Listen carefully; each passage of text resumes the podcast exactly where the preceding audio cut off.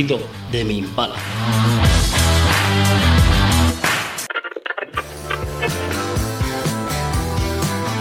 Bienvenidos a El rugido de mi impala. En 2017, la escritora Angelina Taylor Jenkins Reid publica Los siete maridos de Evelyn Hugo, una novela ficticia en la que una veterana actriz ofrece una última entrevista a una desconocida periodista y en la que le desvela un sinfín de morbosas y atractivas anécdotas. La autora recibió por este trabajo, para el que se inspiró en Elizabeth Taylor y Ava Gardner, una nominación al Goodreads Choice Awards y finalista al libro del año.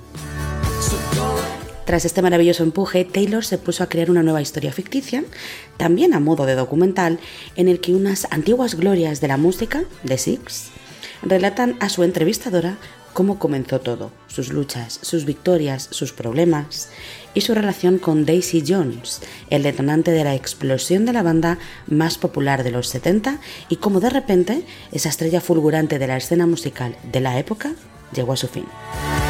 Este año 2023 Amazon Prime Video se hizo con los derechos de la obra y nos trajo en una deliciosa serie de 10 episodios la historia de Daisy, de Billy y del resto de la banda, una serie que a muchos se nos ha metido en las venas sorprendentemente rápido y queremos que nos siga intoxicando, ya sea por su historia, por su forma de presentarnos a los personajes, por su increíble banda sonora, da igual. Daisy Jones and the Six se han ganado por derecho propio pasar un ratito por el Impala y haceros disfrutar de sus fabulosos rugidos.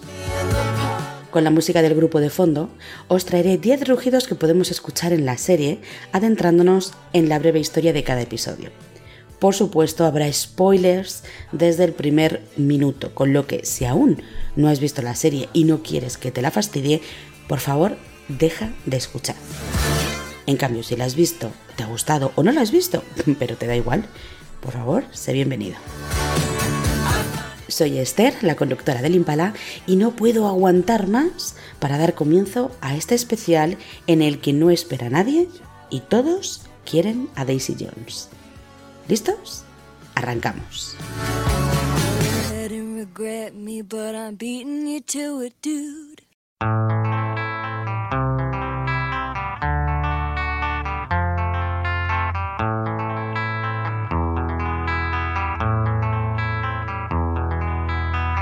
Antes de nada, os presentaré a los personajes de esta historia, para que, de esa forma, cuando os vaya comentando los episodios, sepáis un poco a quién me refiero.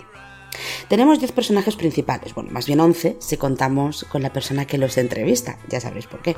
Pero los 10 con los que viajamos en esta maravillosa aventura son los siguientes.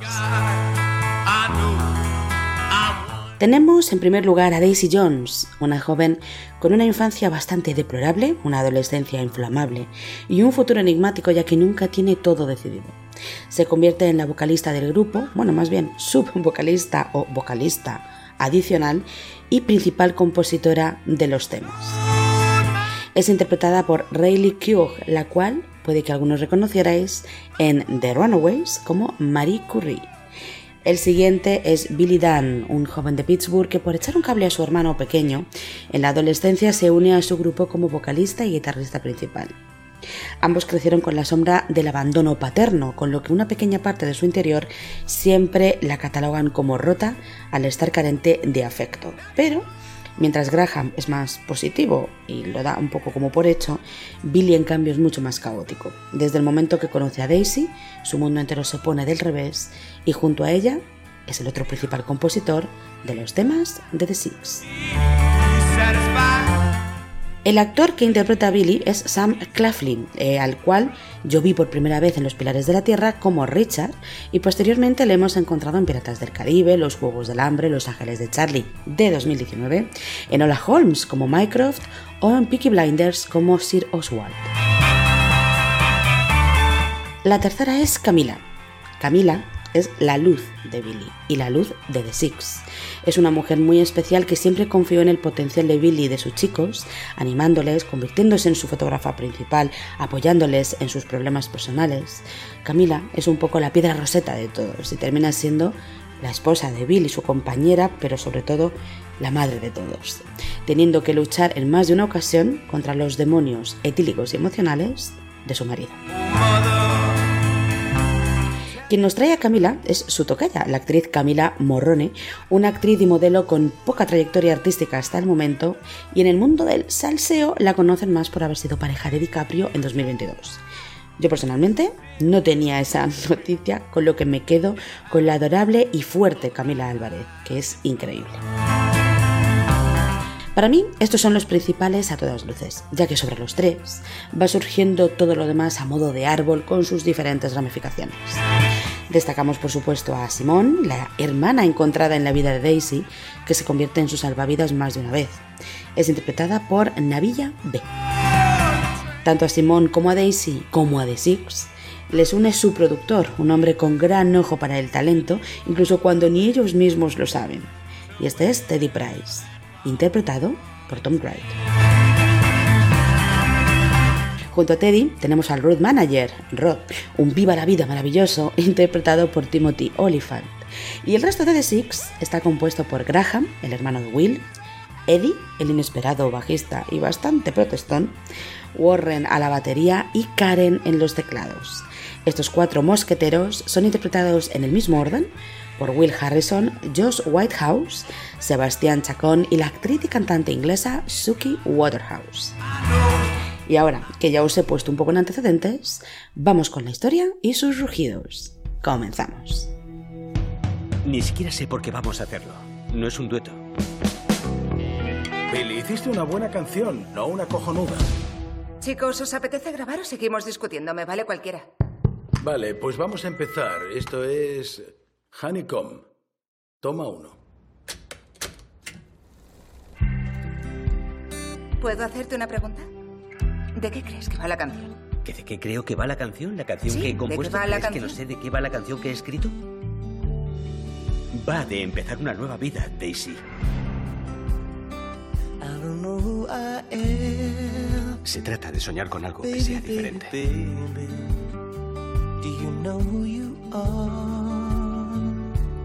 No pares. Quería decir... Oye, Daisy, mira, no hace falta discutir. Solo iba a decir que me encanta cómo suena tu voz. We unraveled a long time ago. We lost and we couldn't let it go. Madre mía. Vuestro primer single ya es número uno. ¿Cómo se mejora eso?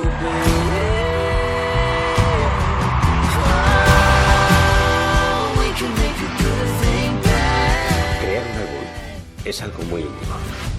Debería serlo. En la vida lo he visto tan contento.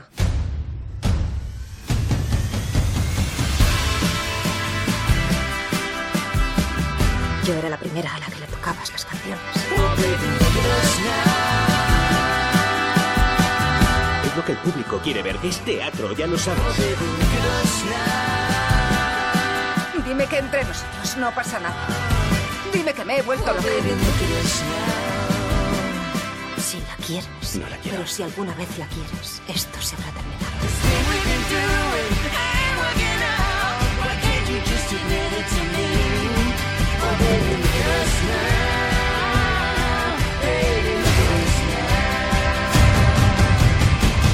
¿No os parece que es hora de añadir algo de fuego? No le des más vueltas. Yo seré el mejor.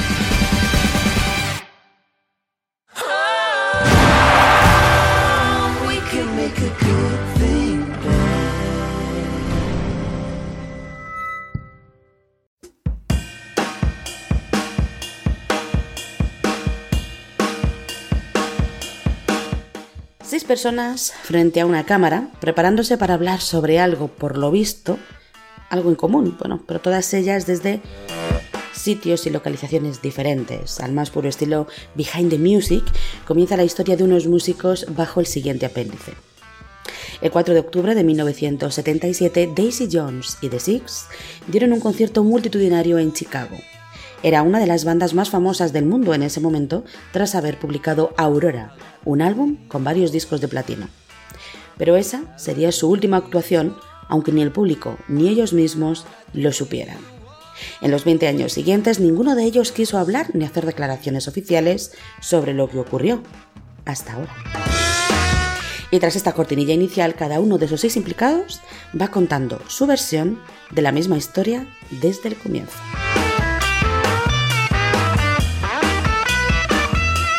Y todo arranca con una Daisy con apenas 15 años que ya se colaba en los clubs más importantes de Los Ángeles, en el que principalmente nos muestran cómo siendo niña no era nada, pero para nada, apreciada por sus progenitores. Lo que llevó a esta inocente niña llamada Margaret, que después se rebautizó con el nombre de Daisy, a adentrarse en el whisky, en el troubadour y en estos clubs del Sunset Strip, empezando a formar parte del crew oficial de la Noche Angelina. Se juntaba con los músicos que allí tocaban y todos los que le rodeaban, además de juntarse con unas buenas dosis de alcohol y drogas que volaban de forma habitual por esos entornos. También entramos a conocer a Billy, un joven que ha tenido que hacerse el hombre de la casa cuando su padre les abandonó y acepta la invitación de su joven hermano de unirse a ellos en su nuevo grupo y rápidamente se hace con el control del mismo al tener más dominio y soltura, así como una increíble voz tras el micrófono. En el primer episodio nos muestran a los protagonistas de la historia y a su génesis dentro de la misma, así como a los que les acompañarán en este viaje. La canción que estáis escuchando de fondo es Susie Q, la cual interpreta el grupo de los hermanos Dan en una de sus actuaciones locales, más concretamente una boda en la que lamentablemente coinciden con su padre ausente y en fin, mejor no continuar. Pero la que vais a escuchar a continuación es la que sonará en la intro de los 10 episodios llamada Dancing Barefoot de la cantante de Illinois Patti Smith. Se lanzó como segundo sencillo del disco Wave del Patti Smith Group en 1979 y es una canción dedicada a las mujeres. Ella es la bendición, ella es adicta a él. Ella es la conexión de raíz y se está conectando conmigo. Sin más, vamos a escucharla.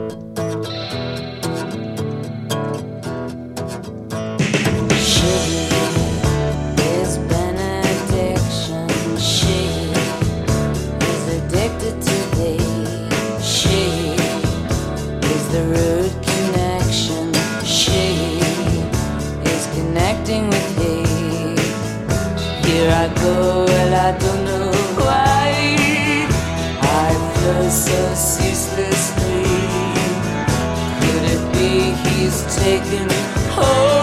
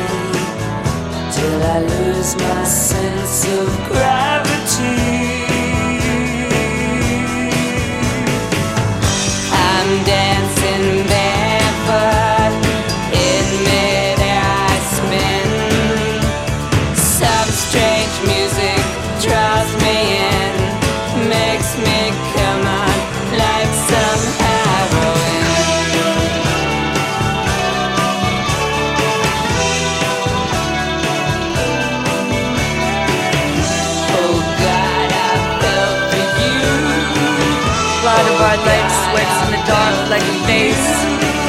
The mystery of childbirth, childhood itself, grave visitations. What is it that calls us? Why must we pray screaming?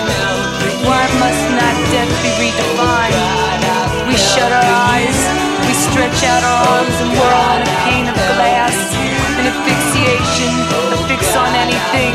The line of life, the limb of tree, the hands of he, and the promise that she is blessed among women.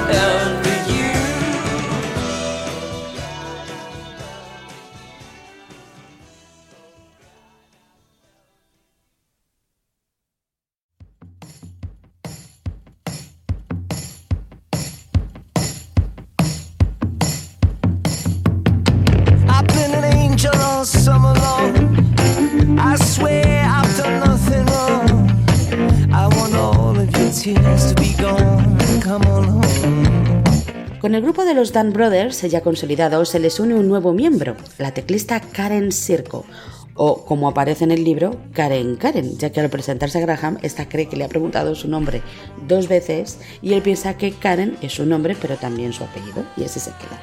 Desde este instante, Karen se convierte en la ilusión del joven de los hermanos Dunn, mientras que Billy afianza su relación con Camila, una joven a la que conoció en la lavandería.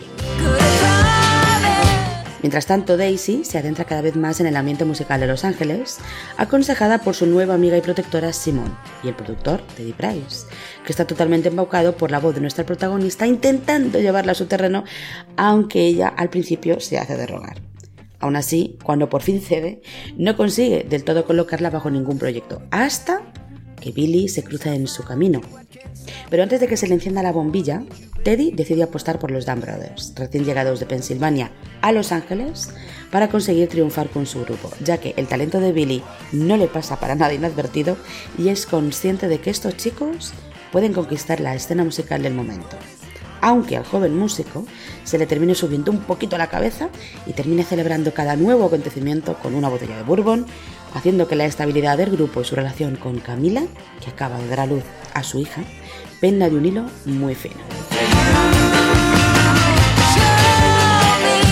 Kill You Try, otra de las geniales incursiones de los Dan Brothers, es el tema que estáis escuchando en este momento y que será solapado en breve por la señorita Dusty Springfield, con una canción que originalmente fue ofrecida a Aretha Franklin, pero que la reina del soul rechazó al considerarla irrespetuosa, ya que trata sobre una joven que se enamora del hijo del predicador. Y siendo Aretha hija de un predicador, pues eso. Total, que al final Son of a Preacher Man, que muchos recordaréis, habéis escuchado también en Pulp Fiction, fue lanzado en la voz de la cantante británica dentro del Dusty in Memphis. ¿Y qué cosas tiene la vida? Que dos años después, en 1970, y tras haber escuchado la canción en la voz de Dusty, nuestra querida Aretha grabó su propia versión. Curioso, ¿verdad? El único que podía llegar a mí es el hijo del predicador. El Señor sabe que lo era. Vamos con ella.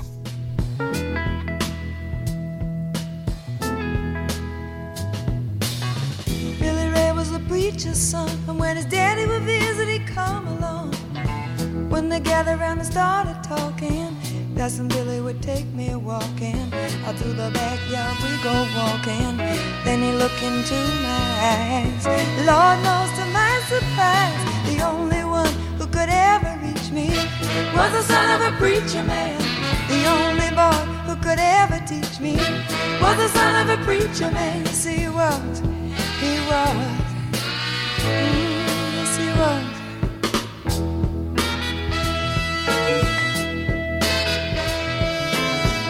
Being good isn't always easy, no matter how hard I try.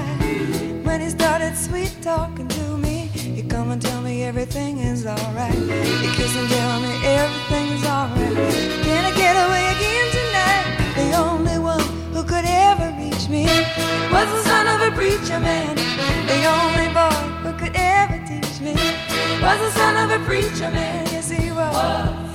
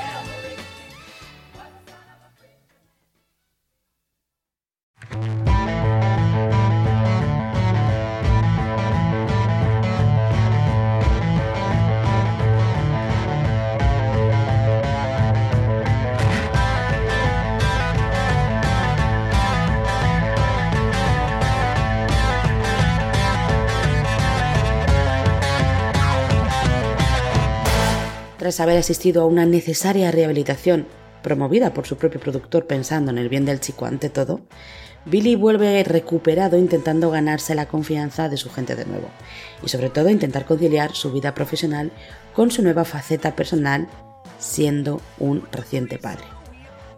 Mientras tanto, Daisy no consigue componer nada realmente suyo sin cumplir con lo que otros exigen de ella.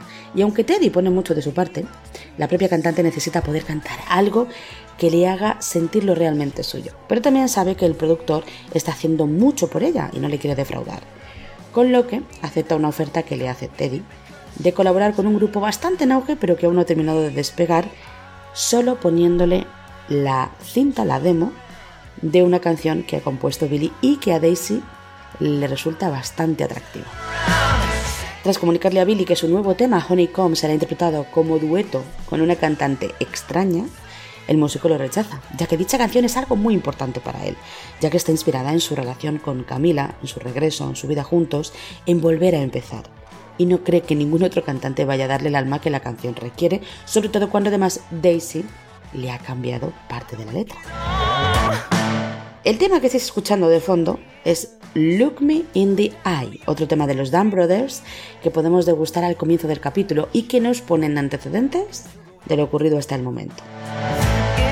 El tema que vais a escuchar después suena en la nueva vida de Billy tras su rehabilitación, llevando una vida mucho más saludable, lejos del alcohol, con una vida más sana y más mm, equilibrada, cuidando de su familia, saliendo a correr.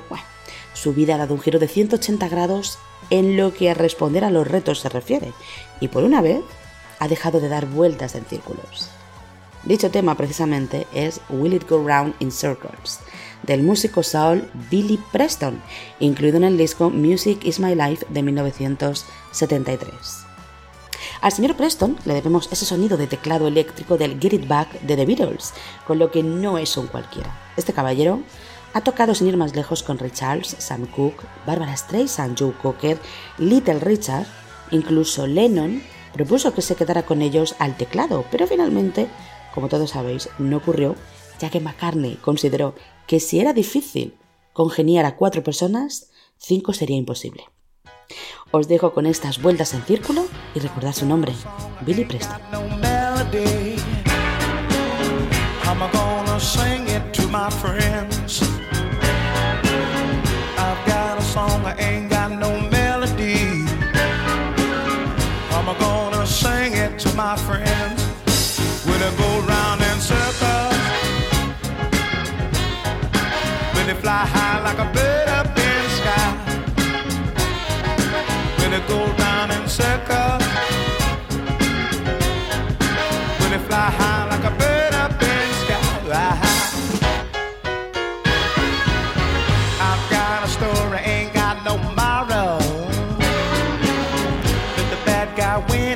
Once in a while. I've got a story, ain't got no morrow. Let the bad guy win every once in a while. When it go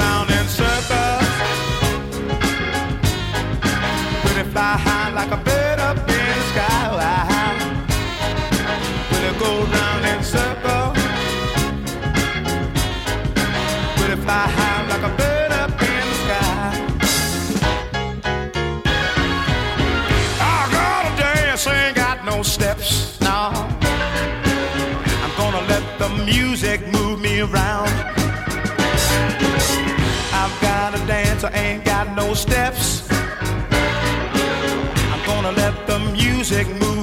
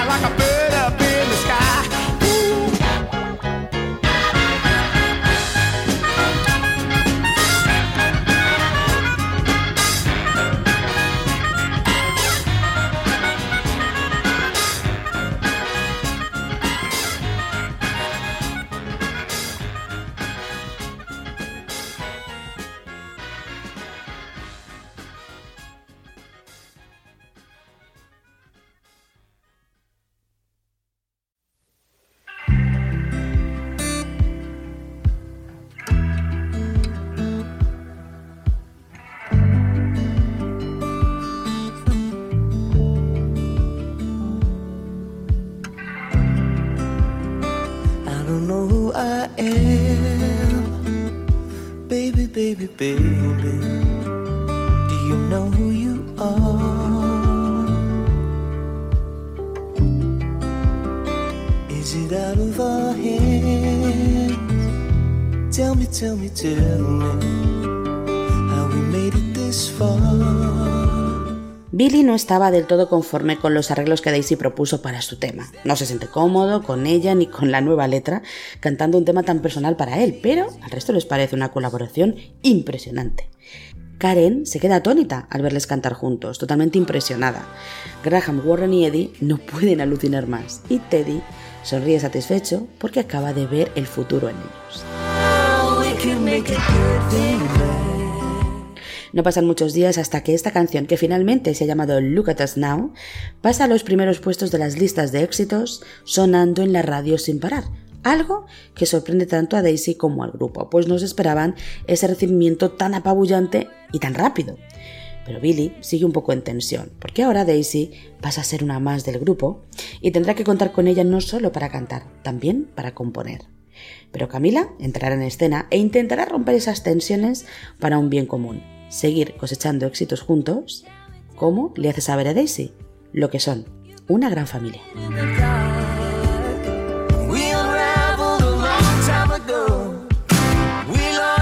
Sí, la canción que suena de fondo es esa canción, Look at Us Now, la cual confieso que ya me sé de memoria de tantas veces que la habré escuchado, no solo en la serie, la tengo como favorita en mi lista de reproducción de Spotify.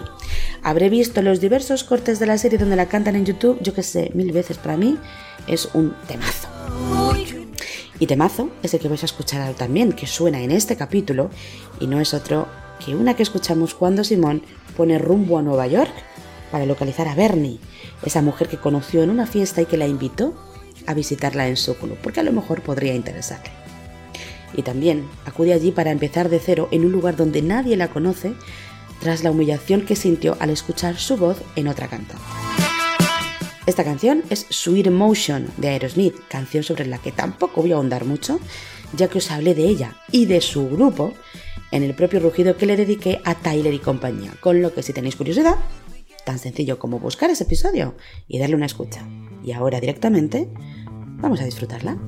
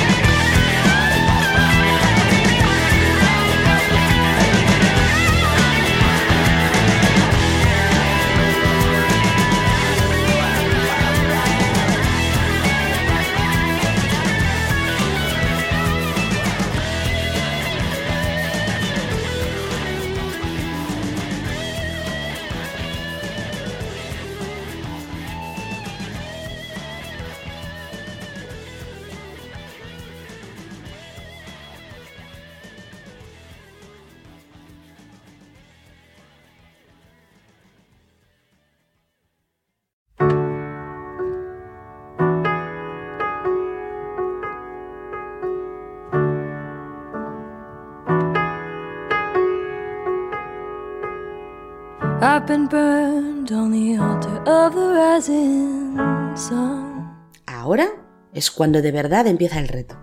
Han lanzado un tema realmente exitoso y no pueden aminorar ni bajar el ritmo, y el siguiente objetivo es la grabación de un disco espectacular. Teddy invita a Daisy y a Billy a que se pongan de acuerdo, que dejen de discutir y se lancen ataques personales si quieren que el grupo siga adelante. Con lo cual, estos dos deciden encerrarse en casa del propio Teddy sin que él lo sepa y empiezan a surgir con el pasar de las horas ideas y más ideas para nuevos temas, llegando a un equilibrio artístico inimaginable. Algunas ideas son compartidas, otras rechazadas, pero consiguen entrar en sintonía y también consiguen desde ese momento convertirse en un monstruo bicéfalo de energía y talento. Por otra parte, Karen empieza a ver a Graham con otros ojos. Tras haberle negado la posibilidad de salir juntos como pareja, ya que no le atraía, o eso creía ella, al ver al guitarrista en la playa con otra chica, nuestra teclista se convierte en el perro del hortelano y al final no puede evitar caer rendida al hasta ese momento inexistente atractivo sexual de su compañero.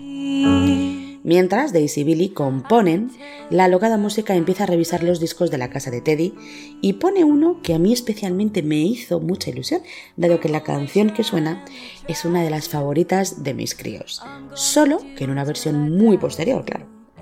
La canción, en este caso, que estáis escuchando dentro de la tracklist es Be Myself, una delicia que interpreta Daisy en un solitario bar de Los Ángeles, justo en el momento en el que los Dan Brothers llegan a la ciudad para intentar captar la atención de algún que otro productor. La escena es una belleza, pero la que vais a escuchar es Ico Ico, una divertida canción surgida en Nueva Orleans y originalmente llamada Yok Amo. Habla de una rivalidad entre dos tribus de indios y esa expresión Yok Amo era un canto que dichos indios gritaban al entrar en batalla. Y la traducción literal, según algunas indagaciones no oficiales, viene a decir algo así como bésame el culo. la versión más popular, que es la que vais a escuchar, vino por cortesía de las Dixie Caps en 1965, la cual la grabaron golpeando baquetas en una silla de aluminio, un cenicero y una botella de Coca-Cola aunque después ha sido versionada por infinidad de cantantes. Belle Stars, Cyndi Lauper, Justin Wellington, Captain Jack. Pero la que nos ofrece Daisy, concretamente, es la de las Dixie Caps. La escuchamos. My grandma and your grandma were sitting by the fire. My grandma told your grandma, I'm gonna set your flag on fire. You're talking about now, hey now, Aiko, Aiko, ande. Giacomo Fino, anane. Giacomo Finane.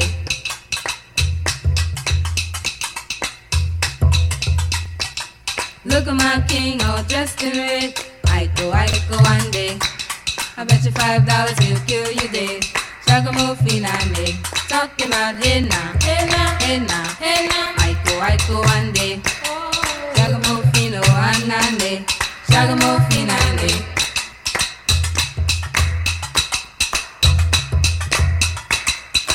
Flag boy and your flag boy sitting by the fire. My flag boy to your flag boy, I'm gonna set your flag on fire. You're talking about here now, here now, Aiko, Aiko, ande.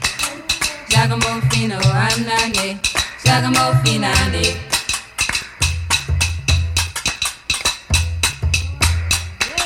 See that guy all dressed in green? Aiko, Aiko, ande. He's not a man, he's a loving machine. Giacomo Finale. Talking about hey now, hey now, hey now, hey now. Aiko, Aiko, ande. Giacomo Fino, anande. Giacomo Finale.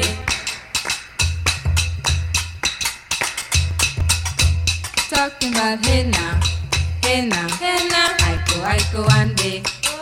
Giacomo Fino, anande. Giacomo Finale.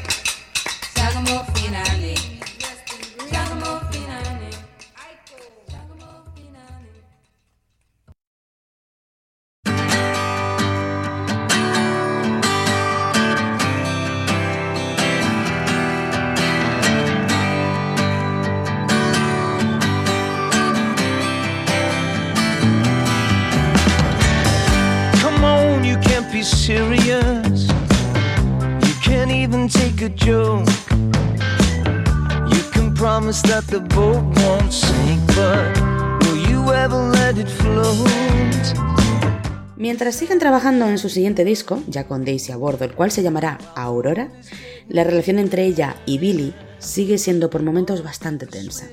Ya no tanto profesionalmente, puesto que han encontrado el equilibrio deseado y se sienten cómodos trabajando juntos hasta cierto punto, intentando entender la psique del otro. Pero a nivel emocional, Billy está bastante incómodo por lo que el huracán Daisy está empezando a provocar en su ahora estable situación personal, incluyendo que la propia Camila hasta se da cuenta de que no pueden evitar la atracción de dos seres rotos por la vida que se han encontrado para recomponerse. Capta dicha sintonía en una de sus increíbles fotografías que acaba siendo la portada de Aurora, por mucho que Billy le asegure que nunca pasaría nada entre ellos. Daisy es consciente también de lo que puede suceder y por eso toma una fulminante decisión. Mientras tanto, Simón, buscando la puerta para que la discográfica la elija, encuentra otra muy satisfactoria, ya que aquella mujer que conoció, Bernie, la conoce un poco mejor y se encuentra con una mujer maravillosa que la hace sentirse de maravilla. Gracias a ella, Simón se convierte de la noche a la mañana en toda una estrella disco de la noche neoyorquina, llegando a llamar la atención del sello que ella había anhelado años atrás. Volvemos a escuchar de fondo otro de los temas que compusieron los Dan Brothers, antes de cambiarse el nombre a The Six, por sugerencia de Karen, ya que de los cinco solo dos son hermanos. Y esta canción es Flip the Switch.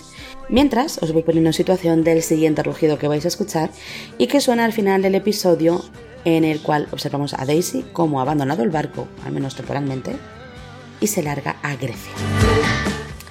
Es una potente canción del grupo Heart, más concretamente el primer sencillo de las hermanas Anne y Nancy Wilson dentro de su disco debut Dreamboat Annie de 1976. Y su contenido nos relata el deseo de alguien de olvidarse de todos los problemas del mundo a través de una noche de arrebatadora pasión. Algo a lo que muchos pensábamos que podrían agarrarse Billy Daisy, pero mejor escuchamos Crazy on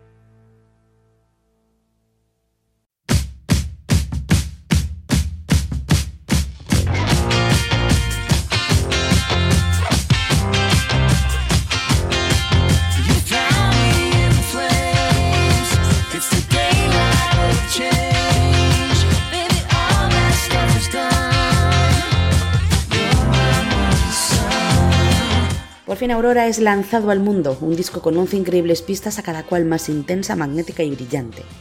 Pero Daisy de momento no disfruta de ese éxito del lanzamiento ya que decidió poner tierra de por medio antes de empeorar más las cosas con Billy, del cual ya está bastante cabreada por unas ciertas declaraciones que lanzó a la Rolling Stone dejándola a la altura del betún. Se larga al otro lado del mundo para intentar olvidarlo y cambiar de aires. Pero, aún así, Daisy, aunque quiere empezar de cero en otra vida con otras personas y otros amores, sigue necesitando a su gran amiga. Llama a Simón, que en mitad de la vorágine de su éxito en Nueva York, recibe esa preocupante llamada urgente de su amiga, la cual hace que se largue de inmediato junto con Bernie para ayudarla en lo que quiera que necesite o que le esté ocurriendo. Teme por su bienestar mental, teme por su bienestar emocional, pero al llegar allí, la gran urgencia por la que la requería Daisy no es otra de que Simón estuviera allí para ser su madrina, porque va a casarse con un apuesto millonario tratamundos al que acaba de conocer. Claramente eso es mucho más preocupante para Simón, que conoce bastante bien a su amiga, conoce sus aristas, sus agujeros y sus silencios, y sabe que eso no es más que una vía fácil de escape a enfrentarse a la realidad.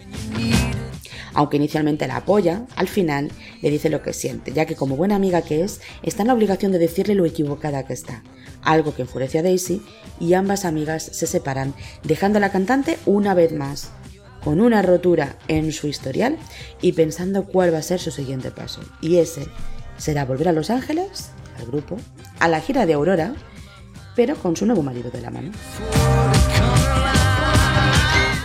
La canción que escucháis de fondo es la que da nombre al disco, Aurora, una delicia soft rock muy en la onda de temas escuchados en la serie Vinyl o la película Begin Again. Y la que os voy a dejar a continuación es Honey Bee de la reina disco Gloria Gaynor, que suena en la historia en uno de los varios pasajes de Simón en Nueva York antes de la llamada de Daisy. Este tema se incluye dentro del Never Can Say Goodbye de 1975 de la cantante de Nueva Jersey y fue uno de los temas que más rápido escaló en las listas de éxitos. Pero sin duda donde tuvo un increíble recibimiento más allá de Estados Unidos fue en Reino Unido, pese a las fuertes tasas de importación que hicieron que hubiera menos ejemplares a la venta, algo realmente impresionante para esta leyenda del R&B. Vamos a mover un poquito el cuerpo con este zumbido llamado Honey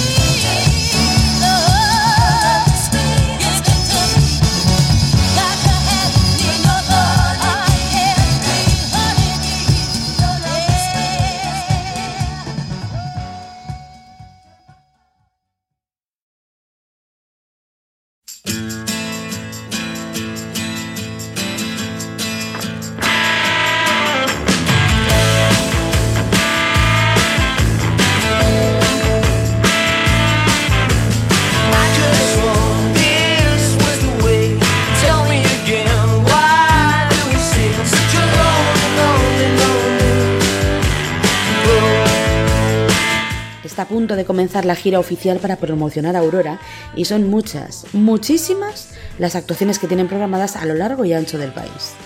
Cuando el grupo ya estaba mentalizado de girar sin su segunda vocalista, Daisy reaparece en el estudio para involucrarse de lleno, eso sí, acompañada de su recién estrenado marido, que ocasionará no pocos enfrentamientos con Billy y una adicción cada vez más peligrosa que dicho estrenado marido alimenta. Daisy ha entrado en una espiral bastante autodestructiva y saldrá de ella de la mano de quien menos se lo espera, aunque de la forma también más peligrosa. Mientras Karen y Graham, que llevan un tiempo siendo amantes secretos, por fin hacen pública su relación al resto del grupo con total naturalidad.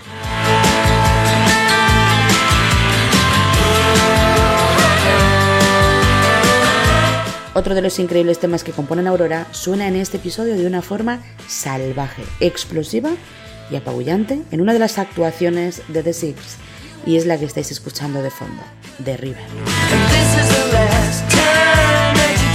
Y otro rugido que suena en este capítulo, más concretamente al comienzo, cuando Daisy presenta a su marido al grupo, es la frenética de Barroom Blitz, del grupo de glam rock británico Sweet, que se hizo tremendamente popular con esta canción y con la que le siguió después, Fox on the Run. Se lanzó en 1973 dentro del Desolation Boulevard y el tema está basado o inspirado en un incidente que sufrió la propia banda cuando en una actuación en un salón de baile de Kilmarnock, Escocia, les expulsaron del escenario a botellazo limpio. Todos atacan y el salón se convierte en un bombardeo. Este tema ha sido versionado por un montón de grupos, pero seguro que muchos lo recordáis mejor por ser el que canta Tía Carrere en el mundo de Wayne. Vamos a recordar ahora la original, que es el Ballroom Blitz de los Sweet.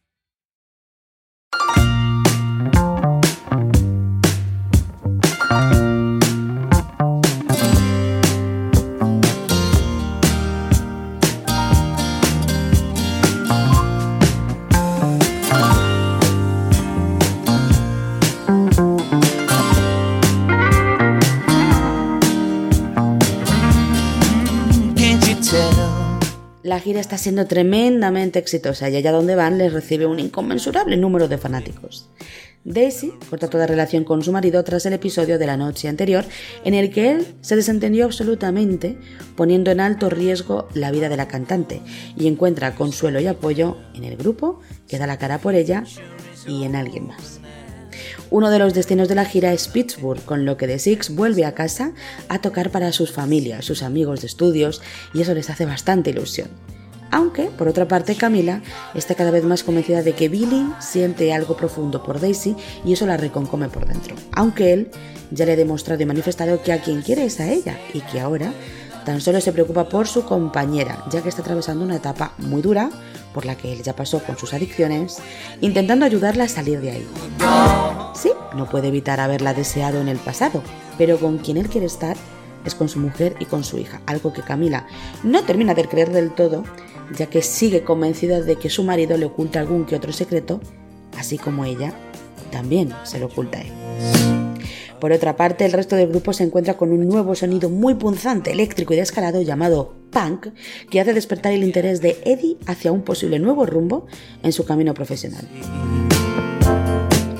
Estáis escuchando You're We're Gone, otra de las tracks de Aurora, pedazo de disco, dicho sea de paso, pero el que vendrá a continuación es un tema icónico del AOR, el primer éxito del grupo estadounidense Toto, Hold the Line, incluido dentro de su disco debut, lanzado en el 78, naciendo de ser un intento de Jeff Porcaro de reconvertirse en Sly Stone y de repente pasar a escucharse a sí mismo en la radio, gritando de emoción por la gran acogida y recibimiento que tuvo este sencillo, popular ayer, hoy y siempre. Vamos con él.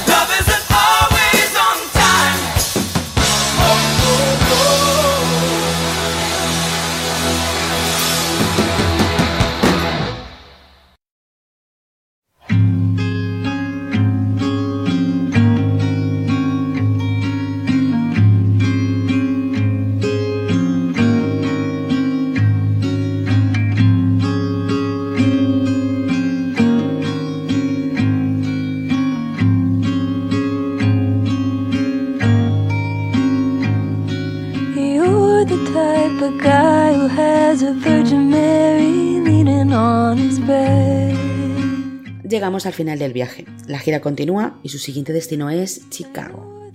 Billy está roto por la marcha de Camila. Daisy está preocupada por su amigo y piensa que una vez más ella vuelve a ser el detonante, debiendo dar un fuerte e importante paso en su camino y también en su amistad. Graham y Karen han pasado por un episodio bastante dramático en sus vidas y deciden separarlas. Eddie no le ve ya sentido a continuar en The Six y Warren, bueno, él solo quiere tocar, tocar y tocar. Cuando suben al escenario, una abrumadora marea de emociones embarga a nuestros protagonistas y a mitad de uno de sus temas más populares, Daisy mira muy cómplice a Billy y con un sutil y bellísimo gesto le insta a largarse para recuperar a su mujer y a su hija. Y de esta forma también su vida, a lo que Billy deja la guitarra, abandona el escenario y el resto del grupo sigue la función. Tras acabar el concierto, Daisy le comunica a Rob que abandona. Eddie sale por la calle opuesta al autobús, dejando a Warren con la sensación de que no volverán a verse en mucho tiempo, y Graham determina que no puede seguir cerca de Karen, marchándose también.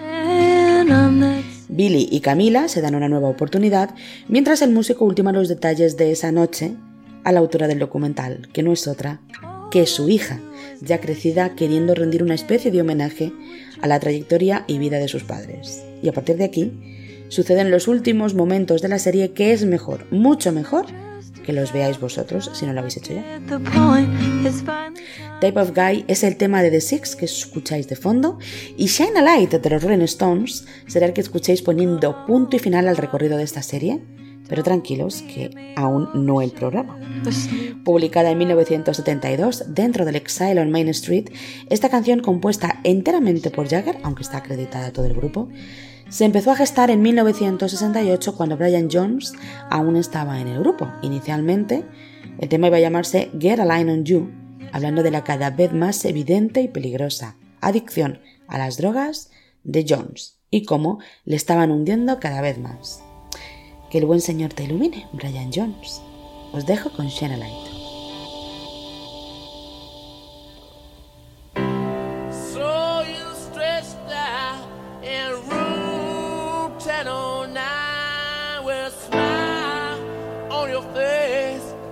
And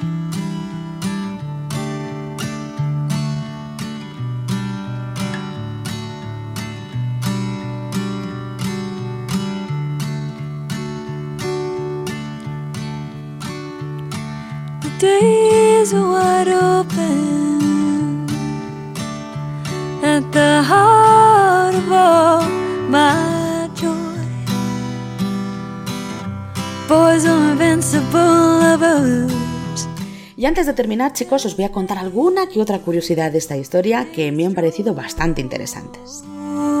La autora del libro, Taylor Jenkins Reid, se inspiró en algunos músicos para crear esta historia.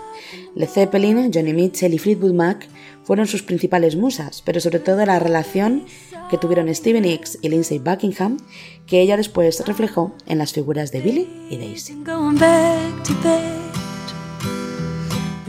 La actriz Reese Witherspoon llegó a esta novela a través de su club de lectura y le fascinó tanto la historia que se convirtió en una de las productoras de la serie de televisión, apostando sin reservas a que iba a ser todo un éxito.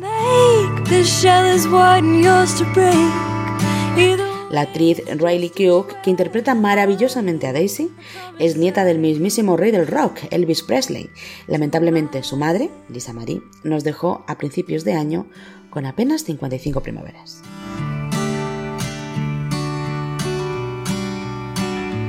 Todos los actores tuvieron que dar clase de música y aprender a tocar instrumentos para que las actuaciones fueran 100% reales. Todos, menos una, Suki Waterhouse, la cual ya contaba con una gran experiencia en la escena musical.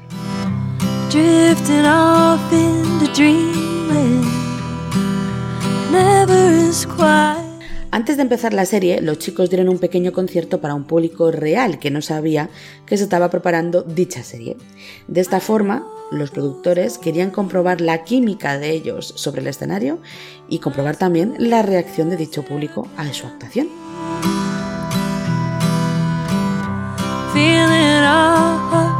Tanto Riley, que interpreta a Daisy, como Sam, que interpreta a Billy, son los cantantes reales de las canciones, aunque claramente no las compusieron ellos. Algunas de las letras las escribió la propia autora en su novela.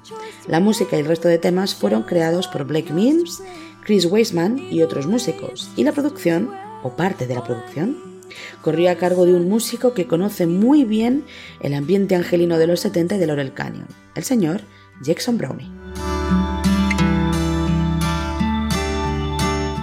Y por último, cada capítulo lleva por título el nombre de una canción, por orden. Come and Get It, de Badfinger. I'll Take You There, de los Staple Singers. Someone Save My Life Tonight, de Elton John. I Saw the Light, de Todd Rundgren. Fire, de Jimi Hendrix. Whatever Gets You Through the Night, de John Lennon. She's Gone, de Black Sabbath. Looks Like We Made It, de Barry Manilow. Feels Like a First Time, de Foreigner. Y Rock and Roll Suicide, the David Bowie. Tenderly two against three.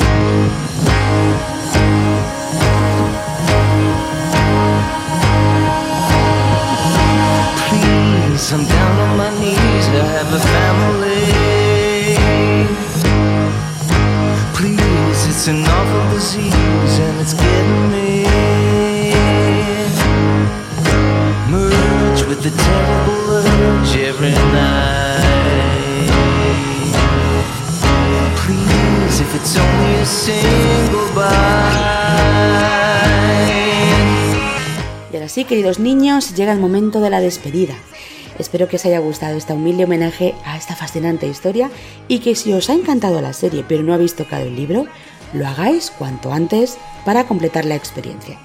Para mí ha sido un refrescante descubrimiento y he disfrutado de lo lindo de la serie, la novela, con lo que solo me queda recomendarlas muy fuertemente.